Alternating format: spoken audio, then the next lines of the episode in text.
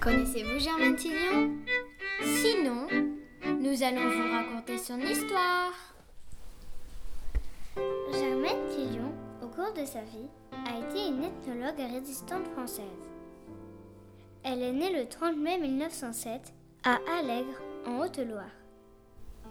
Après avoir vécu son enfance dans ce petit village, elle partit en 1925 à Paris. Quand elle arriva dans la capitale, elle alla étudier à l'école du Louvre pour suivre ses études d'ethnologie. Germaine se passionna pour l'ethnographie, ce métier qui consiste à découvrir les coutumes d'autres peuples. Elle sera diplômée en 1934.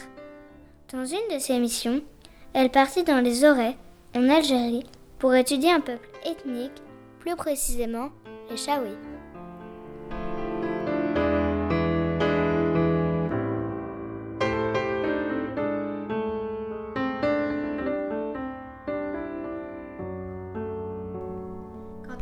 En France, en mai 1940, Germaine entendit le discours du maréchal Pétain et elle eut un choc si terrible qu'elle eut envie de vomir.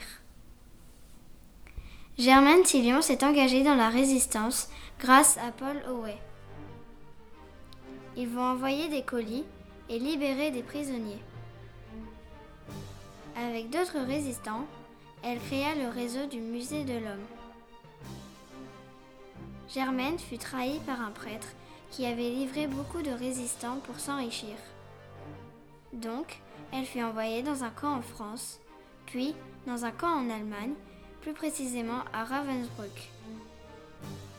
Elle y sera donc déportée le 31 octobre 1943.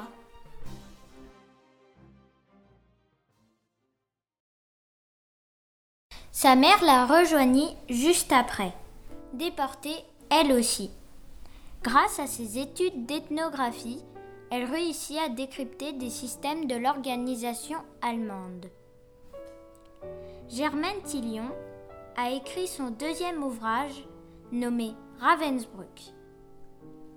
Elle considéra que la compréhension des choses et des événements aide à mieux se défendre et à résister. Elle expliqua à ses camarades l'organisation du camp de concentration. Germaine Tillion resta deux ans au camp de Ravensbrück. Un jour, la Croix-Rouge suédoise arriva.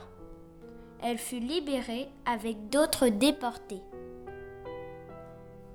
Juste après sa libération, elle mena plusieurs enquêtes sur l'histoire de beaucoup de résistantes françaises pendant la Deuxième Guerre mondiale.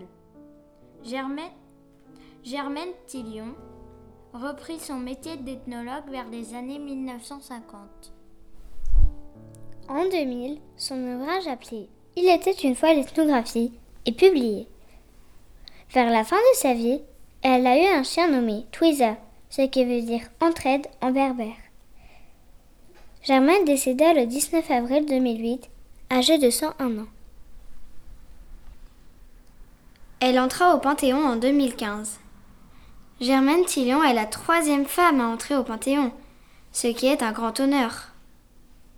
Cela montre l'importance de ses actes héroïques et de son grand courage. De Marianne, Maodana et